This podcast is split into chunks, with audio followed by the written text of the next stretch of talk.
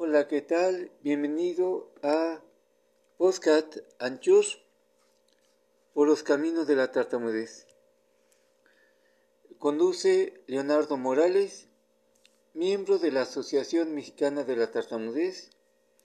El tema de hoy, que son varias partes, es lectura, intenta vencer la tartamudez, del libro del mismo nombre del autor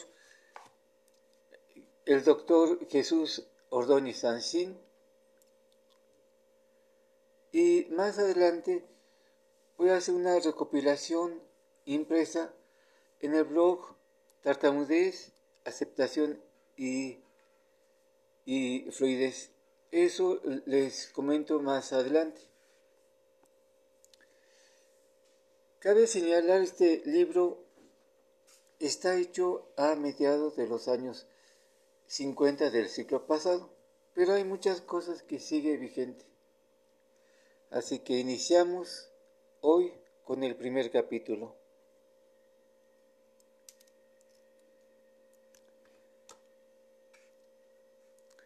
El tímido viene a ser un enfermo de parálisis psíquica.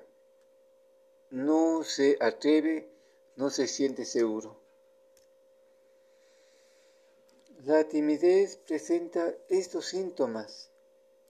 Turbarse ante los demás, sentirse miedo al público, creerse inferior a todos, dudar de sí mismo, ruborizarse. Se dice en medicina que no hay enfermedades sino enfermos. En cada caso ofrece la misma enfermedad distintas manifestaciones. Algo parecido puede decirse de los tímidos. Cada uno es su es un caso que a veces se parece muy poco a los demás. Se dan múltiples grados de timidez, desde el que se siente atado psicológicamente solo en algunas ocasiones en su vida, hasta el que siempre que tiene que presentarse en público ha de vencer una gran resistencia por el apuro que le da eh, todo público. Hay tímidos en el seno de la familia que después de una vida social son extraordinariamente desenvueltos.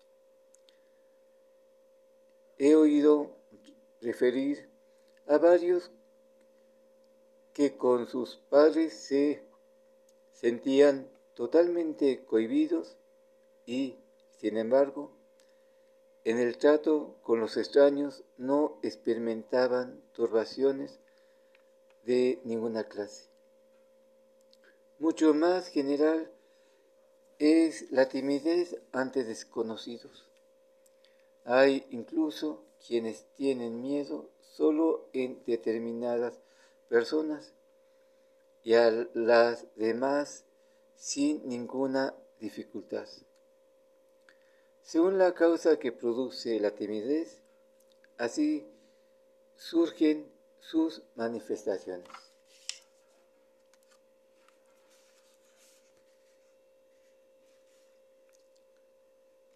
Unos son tímidos por causas físicas. Por ejemplo, estatura excesivamente alta o pequeña. He conocido a un joven extraordinariamente alto que andaba medio encorvado para disimular su estatura y temía manifestarse en público porque atraía la, con facilidad todas las miradas.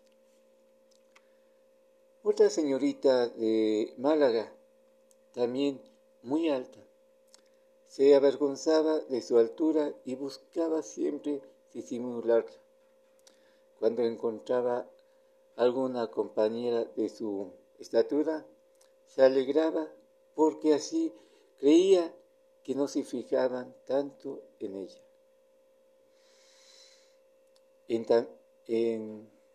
es también frecuente que en caso de timidez por escasez de cabello, una burla puede ser el principio de una gran timidez cuando se hace en personas extremadamente sensibles.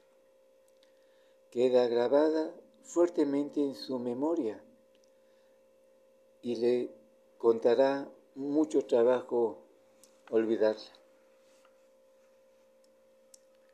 El niño raquítico o el más débil de la corriente es candidato seguro a la timidez. Huye de los peligros por instinto y también por, lo, los más vigorosos, a quienes teme, creciendo fácilmente en él su temor. Los que le cuidan tratan de aislarlo y presentarle de todo daño y contribuyendo así con la mayor intención de hacerle todavía más tímido. Cuando crece, sus compañeros le distinguen con sus chanzas y le pegan. Y así sus educadores no saben guiarle como, se necesita y además le abroncan. Tenemos ya forzosamente un tímido. Podría tener muy en cuenta estas consecuencias. Los educadores, para no deformar tanto, tantos niños en vez de formarlos. Igualmente, los mismos padres que tantas veces son la causa de un mal tan grande para sus hijos como es la timidez. El niño enfermizo acaba fácilmente por hacerse tímido y sin embargo, el trabajo excesivo que a que hoy se someten al niño y las taras que suelen dejarlos enfermedades mal atendidas. Quitan muchas veces la salud hasta que los sanos, de los sanos y fuertes. Muchos aguantan bien estos inconvenientes, pero otros siguen toda la vida sin recuperarse totalmente. Más numerosos aún son los tímidos por causas emocionales. Se impresionan exageradamente sin razón o les dura la sensación mucho más de lo que normal. Por la menor alusión o motivo se ruborizan, cambian de color en un instante.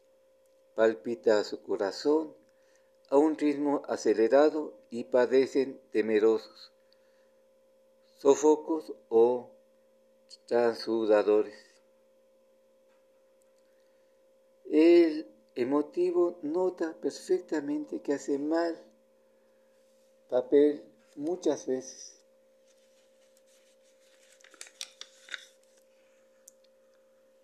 en sociedad y cae en el sentimiento de inferioridad, aunque sean eminentes por otros conceptos.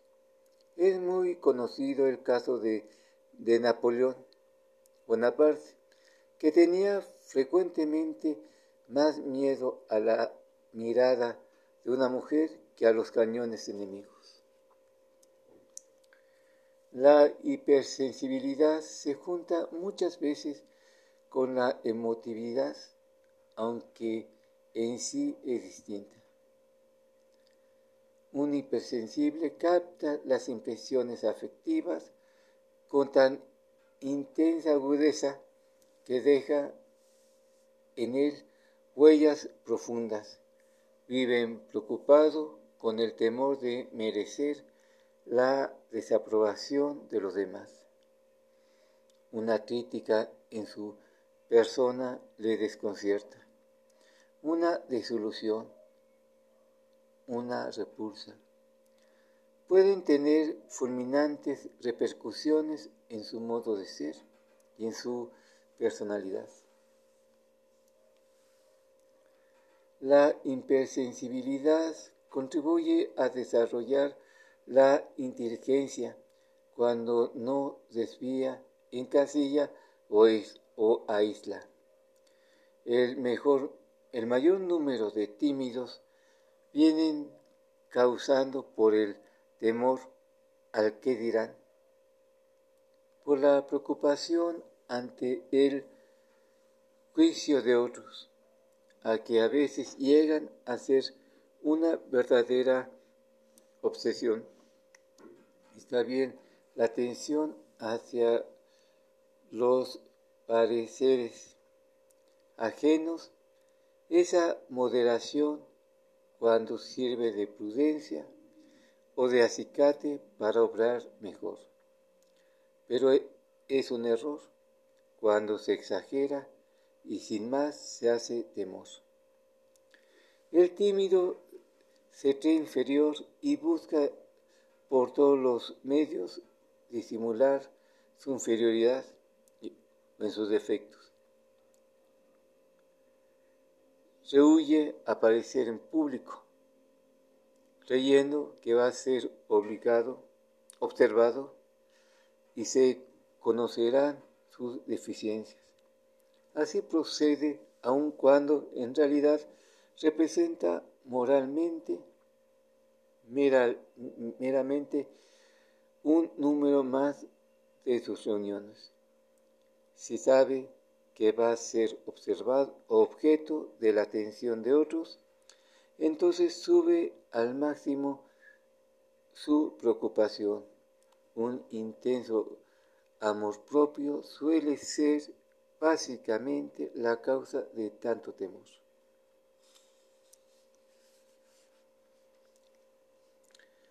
Otro grupo numeroso de los tímidos viene formado por los tímidos imaginativos.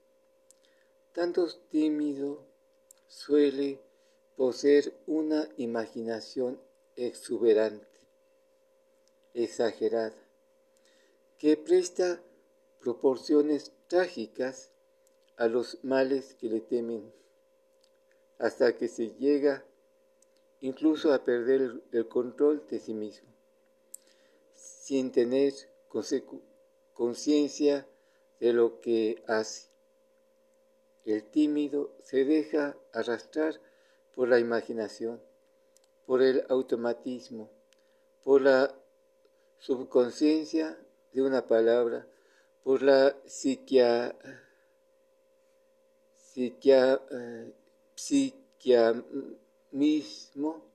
perdón, psiquismo inferior, siendo así que la personalidad resalta en obras por razón y voluntad que son la parte superior y más noble del psiquismo, pero aún en los casos más extremos queda siempre posibilidad de remedio y y reforma. Este es el primer capítulo con, totalmente textual. Recibe un cordial y afectuoso saludo de parte de Leonardo Morales y mañana continuamos con el segundo capítulo. Gracias, que estén bien.